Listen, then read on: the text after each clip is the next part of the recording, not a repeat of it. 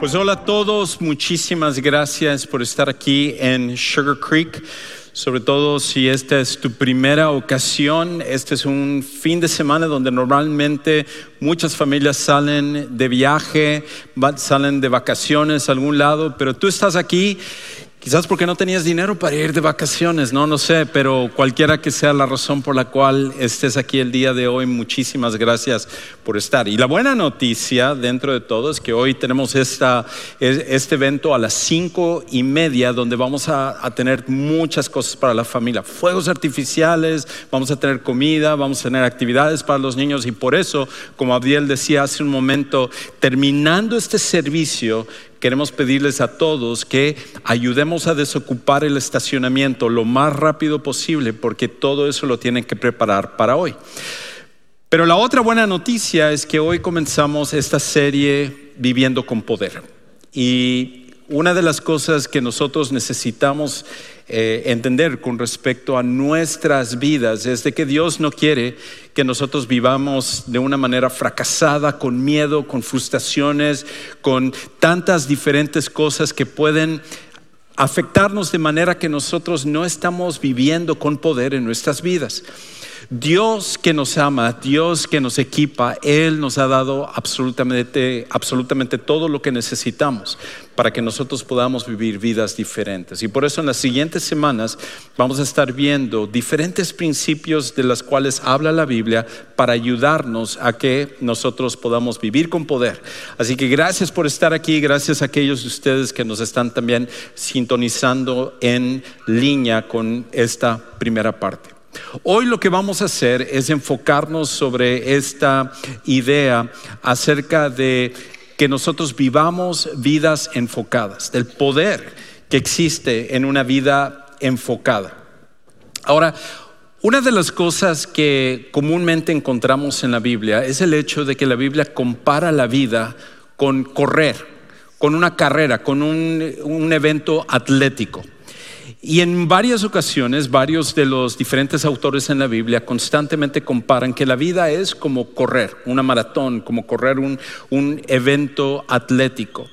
Y la idea con respecto a esto de, de correr es de que la elección que nosotros tenemos con respecto a la carrera de la vida es no es tanto si nosotros vamos a correr la carrera de la vida o no. Eso no es algo que nosotros escogemos.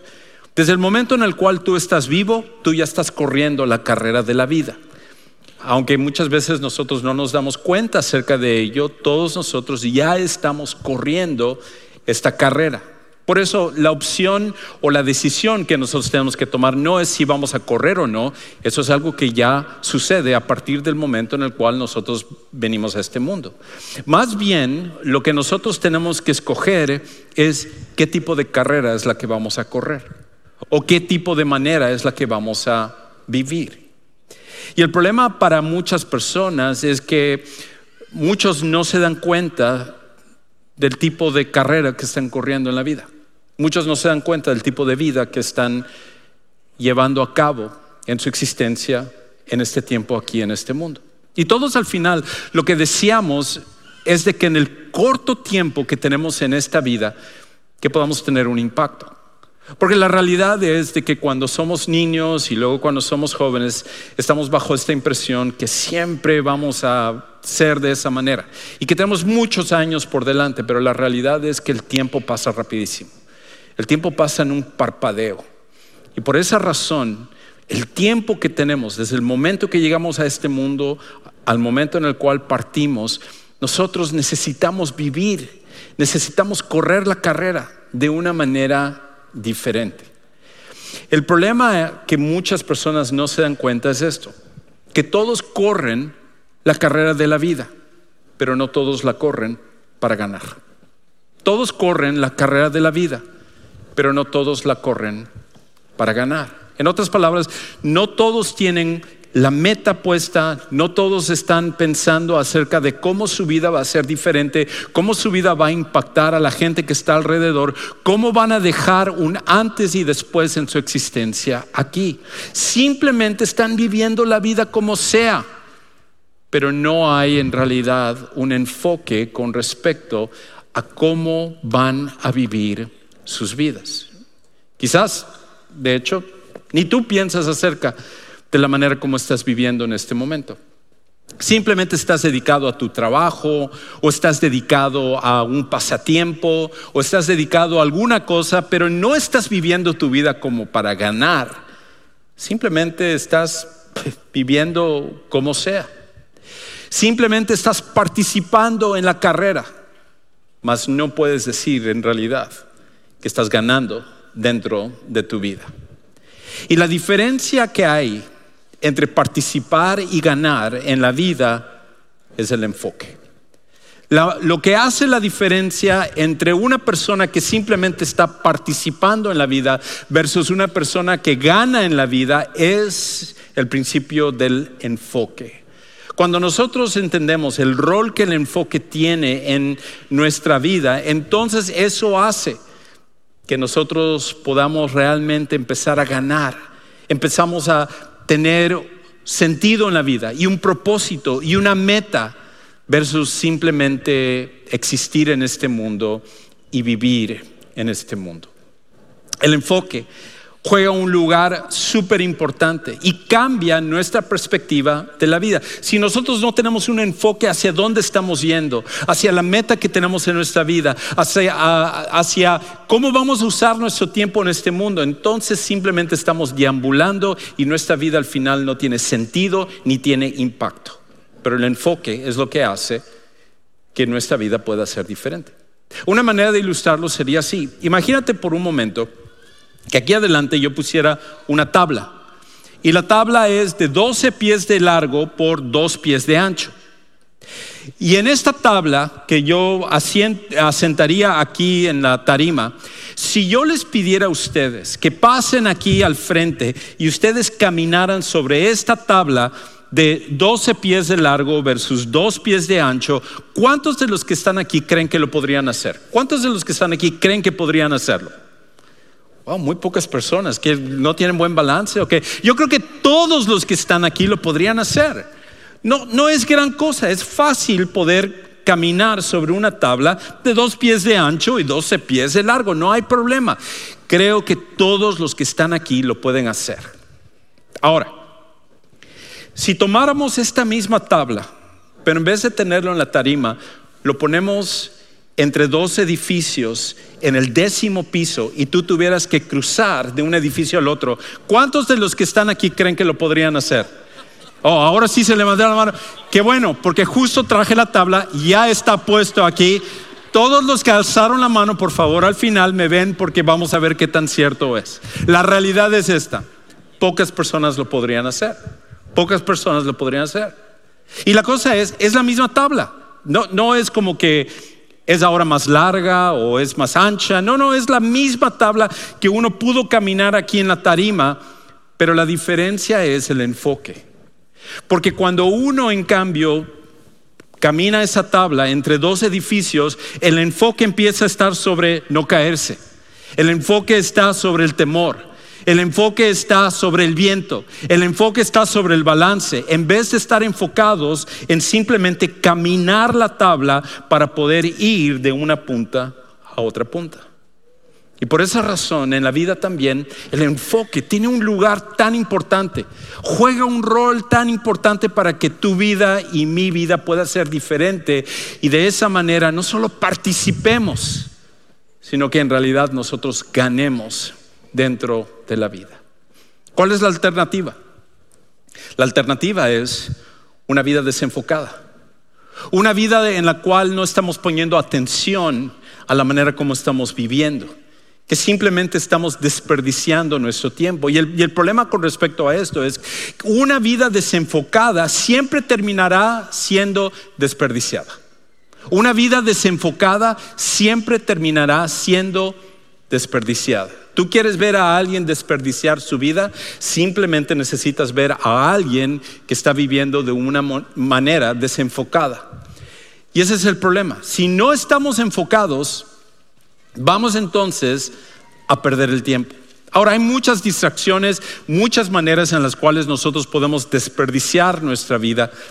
Pero una de las más comunes y una de las que tiendo a repetir con mucha frecuencia, pero la razón por la cual lo hago es porque uno, es uno de los problemas principales que tenemos en nuestro tiempo, es la cantidad de tiempo que nosotros pasamos en estos aparatos de aquí. ¿Tú sabías que en promedio una persona en los Estados Unidos checa su teléfono cada 4.3 minutos? De hecho, algunos de ustedes iban a sacar su teléfono, simplemente porque lo mencioné, dijeron, ah, no, no lo voy a sacar. Voy a esperar ocho minutos para checarlo la siguiente vez, para que sea el doble de tiempo.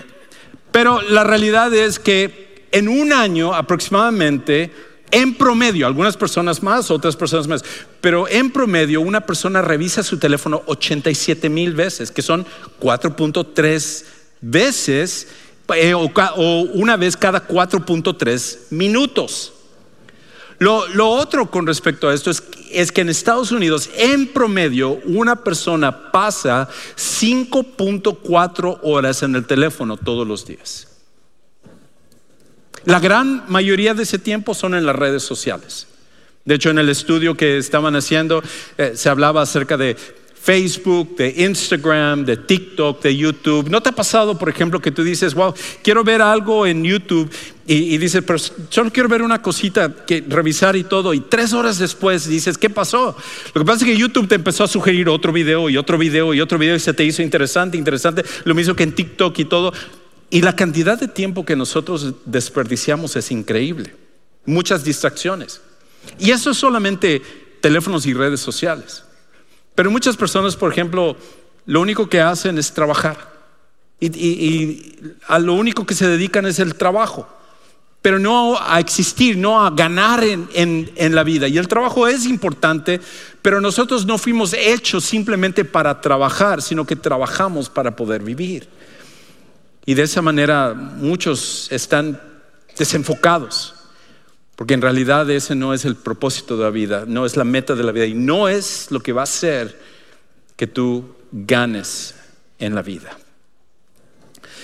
Hay un pasaje en la Biblia que es parte de un libro o una carta que nosotros conocemos como la carta a los hebreos.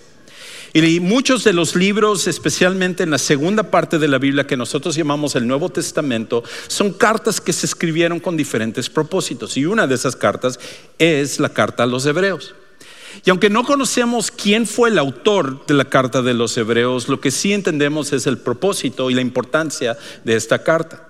Esta carta fue escrita para animar a judíos que se habían convertido hacia el cristianismo y ahora ellos estaban pasando por persecución y estaban pasando por momentos difíciles porque la gente les estaba despreciando y, les estaba persiguiendo y estaban muchas cosas que les estaban pasando a ellos que les estaban haciendo dudar y, ellos estaban diciendo, wow, esto no me pasaba a mí cuando yo era judío nada más, pero ahora que he creído que Jesucristo es el Mesías y he, comprometido mi vida a seguirle a Él y he puesto mi fe en Él, como que ahora todo me está yendo mal.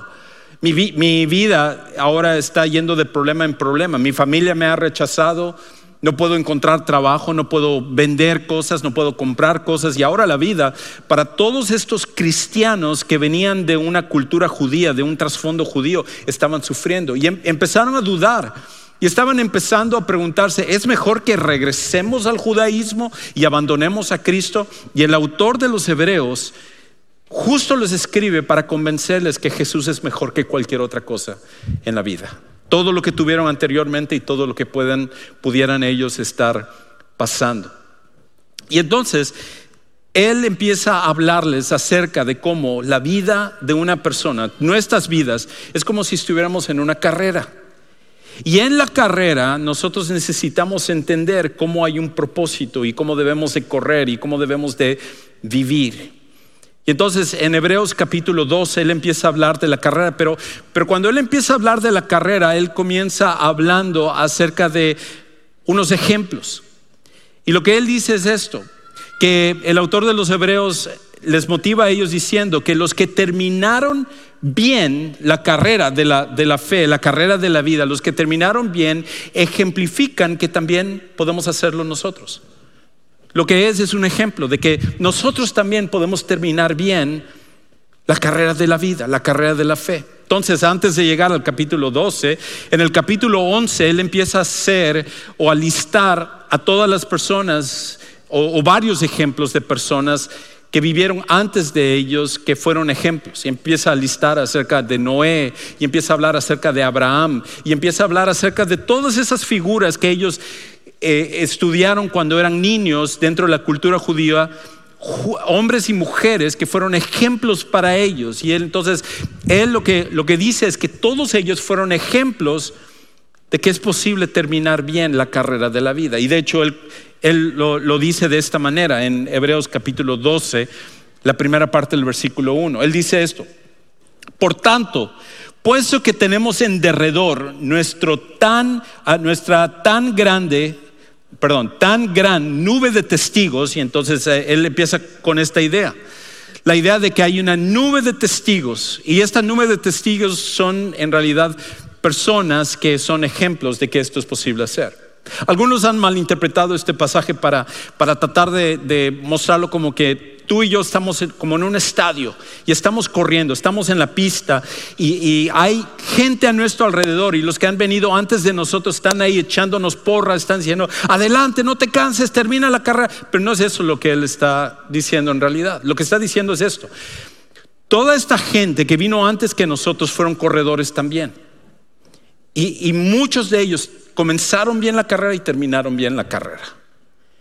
Y, como son ellos un ejemplo de que es posible terminar bien la carrera de la vida. Entonces, por ejemplo, eh, no, lista estos, tú puedes leer en Hebreos capítulo 11 los que lista, pero fuera de ellos tenemos a, una persona como José. José que vivió en, el, en, eh, en Génesis, está su historia y fue una de las personas que vivió una vida increíble. José, que fue odiado por sus hermanos, fue vendido por sus hermanos simplemente porque le tenían celos. Quizás tus hermanos han querido venderte, pero pues no hay mucho que van a pagar por ti, es muy diferente.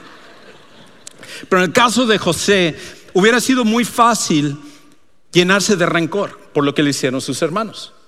Y entonces, cuando lo venden, es llevado a Egipto y ahí es vendido como un esclavo. Y luego él es acusado de un crimen que no cometió y va a la cárcel y pasa muchos años en la cárcel. Y todo ese tiempo él está orando a Dios y diciendo, Señor, sácame de, este lugar porque soy justo, soy inocente, no he hecho esto. Y pasa el tiempo y hubiera sido muy fácil para José decir, no, Dios, me has abandonado. Aquí, aquí estoy yo y estoy sufriendo por algo que ni siquiera he hecho, pero José nunca hizo eso. Y cuando finalmente Dios movió todo para que él fuera sacado de la cárcel, fue para interpretar el sueño del faraón, el rey de Egipto, y cuando el faraón se dio cuenta de la manera como Dios estaba en la vida de José, le puso como el segundo al frente del reino. Y José, de estar en la cárcel y estar en el lugar más bajo, creyendo en Dios, llegó a lo más alto y creyendo en Dios. Y él comenzó su vida bien y terminó su vida bien corrió la carrera de la vida y fue increíble lo que pudo hacer. Pero no solo él, está otro hombre como Daniel. Daniel fue un hombre que cuando era joven, era un adolescente, fue quitado de sus padres, quitada de su cultura y entonces fue llevado por el imperio de Babilonia hacia un lugar lejos. Y entonces ahí se le empezó a pasar por un proceso de lavarle el coco y decirle, todo lo que tú has aprendido, Daniel, está mal. Lo que tus padres te enseñaron, tu cultura, eso de que Jehová Dios creó todo, no, si Él fuera el verdadero Dios, entonces Él hubiera intervenido para que tú no estuvieras aquí. Pero ahora te vamos a enseñar quiénes son los verdaderos dioses y esta es la verdadera cultura. Y Daniel, desde su adolescencia, cuando empezó a escuchar eso, dice que él se comprometió a no contaminar su corazón con la comida del rey, pero más que la comida del rey, con la cultura de los babilonios. Y entonces, siendo adolescente y luego en su juventud, luego es probado otra vez, probada su vida, eh, porque iban a, a matarle a él y a todos los que eran los consejeros del rey porque no podían interpretar un sueño. Y entonces Dios le da esa interpretación a Daniel y son salvados. Y, pasa Daniel por diferentes reyes y pasa por altibajas en la vida y él sigue adelante corriendo la carrera de la, de la fe, corriendo la carrera de la vida. Y entonces llega el momento en el cual ya es un anciano y uno dice, caramba, ya como que Daniel ya mostró que él es fiel, así que bueno, ya se le acabaron las pruebas, pero no, la historia más famosa de la vida de Daniel sucede cuando él es un anciano y cuando pasan una ley injusta diciendo que no se podía orar al Dios que tú creías, sino solamente al rey. Y Daniel, que toda, toda, su vida él había confiado en Dios, dijo, no voy a cambiar por esto. Y entonces cuando él ora públicamente, como siempre lo hizo, inmediatamente es tirado a la fosa de los leones. Y Daniel estaba pensando, si me comen los leones no me importa porque al final de cuentas yo confío en Dios. Pero Dios lo liberó.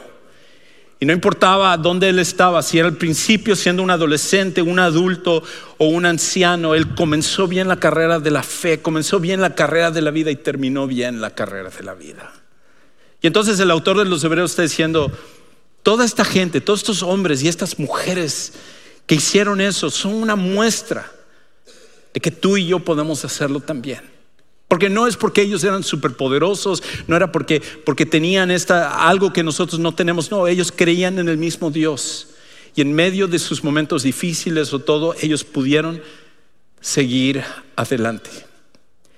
Y, si eso no fuera suficiente, si los ejemplos que encontramos en la Biblia no fuera suficiente, ¿qué podemos decir de los ejemplos que hemos tenido en nuestras vidas? Por ejemplo, en mi vida el segundo pastor de esta iglesia de Sugar Creek, mucho antes que yo siquiera supiera que había un Sugar Creek. El segundo pastor de esta iglesia que se llamaba Dalton Havard fue un hombre que nació en la pobreza. Vivía en un, pueblo que se llama Lufkin, a unas horas al norte de, Houston. Y, sin tener a un papá, él empezó a buscar de Dios y un día en, una iglesia, él vino a conocer a Jesucristo como su Salvador personal y su vida cambió por completo. Él decidió que, que iba a entrar al ministerio y servir a Dios como pastor. Conoció a su esposa que se llamaba Lucy y los dos empezaron a servir en el ministerio y empezaron en iglesias pequeñas, sirviendo como, como pastor. Y Dios lo fue utilizando hasta llegar y traerlo aquí a Sugar Creek y entonces cuando terminó su tiempo acá, cuando él se retiró como pastor, él dijo, yo necesito continuar sirviendo al Señor. Así que comenzó una organización evangelística donde empezó a viajar por varios países del mundo predicando acerca de la importancia de recibir a Jesús como su Salvador personal. Y en uno de esos viajes llegó a la iglesia donde mi esposa y yo éramos jóvenes. Y cuando él llegó allá, se enamoró de la iglesia y empezó a ir tres, cuatro veces al año y empezó a servir a las personas de una forma increíble. Me acuerdo que tenía él como 72 años cuando él llegó allá y, todos los jóvenes querían hablar con él. Me acuerdo porque yo era el intérprete. Y entonces cuando él llegaba, después de estar sirviendo todo el día, yendo a evangelizar en reuniones y varias cosas, se quedaba hasta 2, 3 de la mañana, jóvenes que estaban haciendo fila para poder hablar con él y comentarle qué tenían que hacer en los problemas que ellos estaban pasando. Y ahí estaba él, amándoles y sirviéndoles. Y él continuó hasta el final de su vida, que murió hace unos pocos años. De principio a fin, corrió la carrera de la fe y carrera de la vida. ¿Qué decir acerca de un diácono que conocí, que él, el pastor Dalton, llevó en un viaje que se llamaba Mike Harrison? Y Mike Harrison, él, fue un, un hombre que nació en Georgia y que él peleó en la Segunda Guerra Mundial. De hecho, si tú has visto en alguna ocasión una foto tan famosa que hay un monumento de la batalla de Iwo Jima, donde hay varios soldados que están con la bandera americana y están tratando de erguirlo ahí en, en Japón, esa batalla fue una de las más sangrientas de la Segunda Guerra Mundial de, miles de, soldados que pelearon en esa guerra, la gran mayoría de ellos murieron y solamente unos pocos sobrevivieron y entre ellos estaba Mike Harrison porque él peleó en esa batalla. Y él cuando regresó de la guerra conoció a Jesucristo como su Salvador personal, se casó con una mujer filipina que se llamaba Rose. Y ellos empezaron a servir al Señor de una forma increíble. Yo le llamaba a él la concordancia caminante, porque yo decía, hay un versículo en la Biblia que dice, pero no sé dónde, oh, está en Juan 5.24, o está en Hechos 3.22, y entonces siempre me cita, wow, increíble, casi memorizada toda la, la Biblia. Y él murió hace unos pocos años y fue un padre ejemplar, fue un esposo ejemplar, un seguidor de Jesucristo ejemplar, porque comenzó bien la carrera de la vida y terminó bien la carrera de la vida. ¿Y qué decir de alguien que si Dios no lo hubiera usado no tendríamos este ministerio que está aquí, que se llamaba Willy Zúñiga. Willy Zúñiga, muchos de ustedes no lo conocen, pero él era uno de los líderes originales de Sugar Creek en español. Y cuando yo conocí al hermano Willy junto con su esposa Olga, ellos ya eran personas mayores. Y me acuerdo que él, siendo un pastor retirado, él vino y estaba trabajando acá y él me dijo, yo estoy aquí para apoyarte. Y teníamos en ese tiempo un ministerio donde íbamos a segunda milla, armábamos cajas de comida para regalar esa comida y, Willy junto con su esposa, siendo dos personas mayores, y me acuerdo de verle todavía porque el hermano, a pesar de ser este, ya mayor, era como un toro, era como Moisés, me acuerdo cargando dos cajas así pesadas, su esposa cargando otra caja y sirviendo a Dios con una alegría increíble. Y después cuando murió su esposa Olga, él siguió adelante. Y, después de que de eso tuvo un accidente donde una de sus vértebras en la columna se quebró y él quedó paralizado del pecho para abajo. Pero nunca lo vi quejarse. Las veces que lo visité, él me animaba más de lo que yo le animaba a él. Y hasta el momento en el cual cuando él murió, de principio a final, era un hombre que corrió bien la carrera de la vida y la fe. Eso es lo que tú y yo debemos de querer. Es lo que tú y yo deberíamos de aspirar. El autor de los Hebreos nos está diciendo, tenemos toda esta nube de testigos que ha ido antes que nosotros y nosotros necesitamos correr esa carrera igual y comenzar bien, pero más que comenzar bien, terminar bien. Y la pregunta entonces es, ¿cómo? ¿Cómo podemos tener una vida enfocada? ¿Cómo, cómo podemos hacer esto para que sea una realidad con respecto a nuestra vida. Y entonces Él nos sugiere algunas cosas que tú y yo necesitamos hacer. Y lo que Él, él nos dice es esto, de que al final eh, una de las cosas que nosotros necesitamos hacer, una de las primeras cosas que necesitamos hacer para realmente tener una vida enfocada es esto, que necesitamos vivir una vida enfocada cuando aprendemos a decir que sí a lo esencial y no a lo que estorba. Parte de tener enfoque es saber a qué le dices sí y a qué le dices no. Y muchos de nosotros no hemos aprendido esa lección porque le decimos sí a cosas que no deberíamos decirle y cerramos las puertas a no con cosas que deberían de ser parte de nuestra vida. Una vida enfocada entiende que si esa es la meta, que si tú vas a llegar a terminar bien la vida, hay cosas que tú tienes que decirle sí para poder llegar allá y hay cosas que tú tienes que decir que no.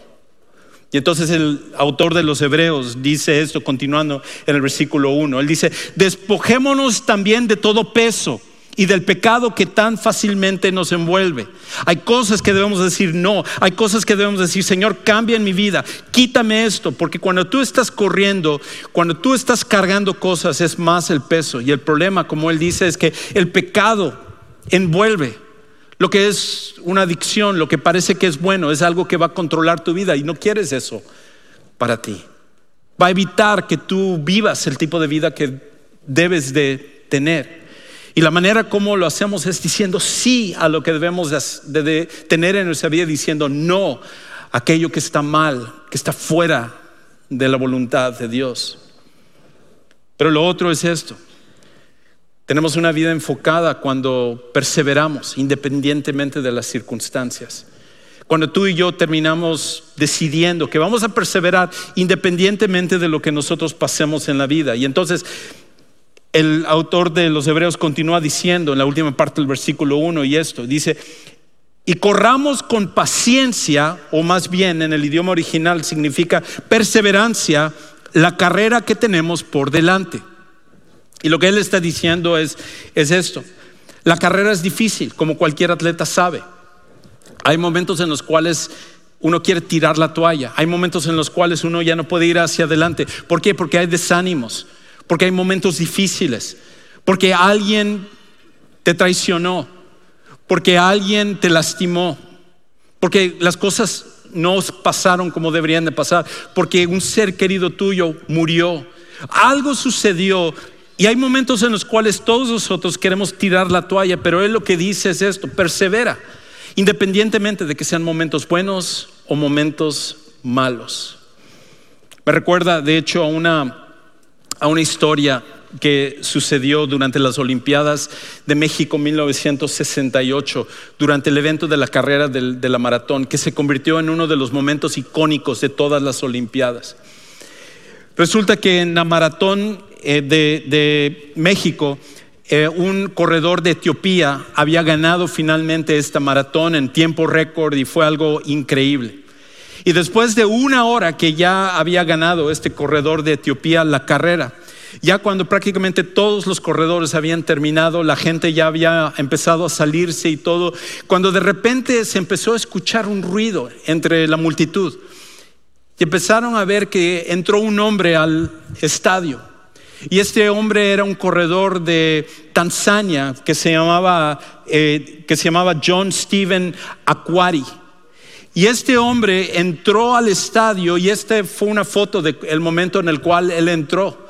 Y lo icónico de ese momento, cuando había ya mucha gente se había ido, quedaba poca gente, es que este hombre no entró al estadio corriendo, entró caminando y vendado, porque resulta que cuando comenzó la carrera él había tenido una caída estrepitosa y esa caída la había lastimado y entonces lo tuvieron que vendar y era tanto el dolor que él tenía que ya no podía correr, lo único que podía hacer era caminar.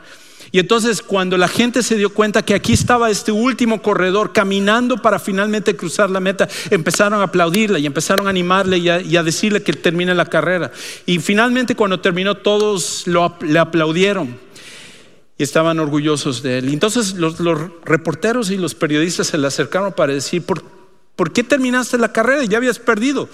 Ya la carrera pues había terminado, no ibas a ganar una medalla, no ibas a terminar entre los primeros, así para qué entonces terminar la carrera. Entonces dijo una de las frases icónicas de todas las Olimpiadas, él dijo esto, mi país no me envió siete mil millas para comenzar una carrera, me enviaron para terminar una carrera.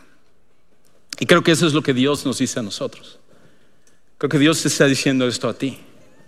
Está diciendo, no es como comienzas la carrera de la fe, no es como comienzas la vida de seguir a Jesús, es como terminas.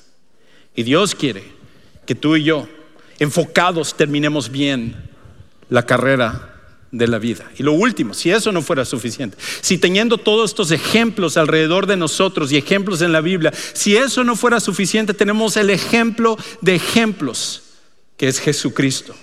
Y por eso el autor de los Hebreos dice que terminamos o vivimos una vida enfocados motivándonos por el ejemplo de Jesús, motivándonos por el ejemplo de nuestro Señor Jesucristo.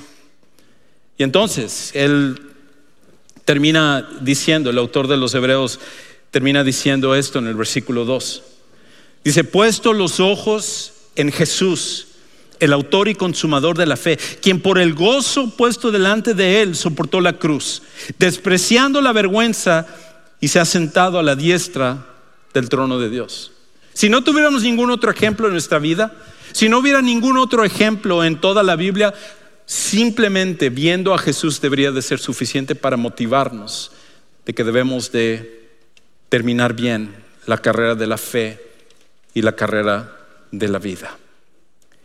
Y por esa razón, tú y yo estamos llamados a vivir con poder, a vivir una vida enfocada, pero a terminar bien la carrera de la vida. ¿Cómo estás corriendo? ¿Cómo te va? ¿Has tirado la toalla? ¿Estás desenfocado? ¿Estás perdiendo en tiempo que no deberías de perder en otras cosas que no son importantes? Este es el recordatorio de que Dios nos ha llamado a correr bien la carrera de la fe. Para algunos eso significa poner la fe en Jesús como su Salvador personal. Porque la realidad es que es imposible correr esta carrera y terminar bien la carrera si no es Jesús haciéndolo en nosotros. Y si tú el día de hoy nunca has venido a poner tu fe en Jesús como tu Salvador personal, pues el día de hoy tú lo puedes hacer. Quisiéramos ayudarte. Al final de este servicio tenemos un lugar que llamamos el Centro de Siguientes Pasos y ahí hay personas listas para contestar tus preguntas, despejar dudas y ayudarte a tomar la decisión de conocer a Jesús, que es lo más importante que podemos hacer en esta vida. Padre Celestial, gracias. Gracias porque tú nos has llamado a correr esta carrera enfocados en terminar bien. Y nos has dado tantos motivos, pero el motivo más grande es el ejemplo de nuestro Señor Jesucristo. Ayúdanos entonces a terminar bien la carrera de la fe, no solamente a ver lo que hemos corrido hasta este punto, sino terminarlo para ti, porque tú mereces toda la gloria y toda la honra. Y es en el nombre de nuestro Salvador Jesucristo que oramos.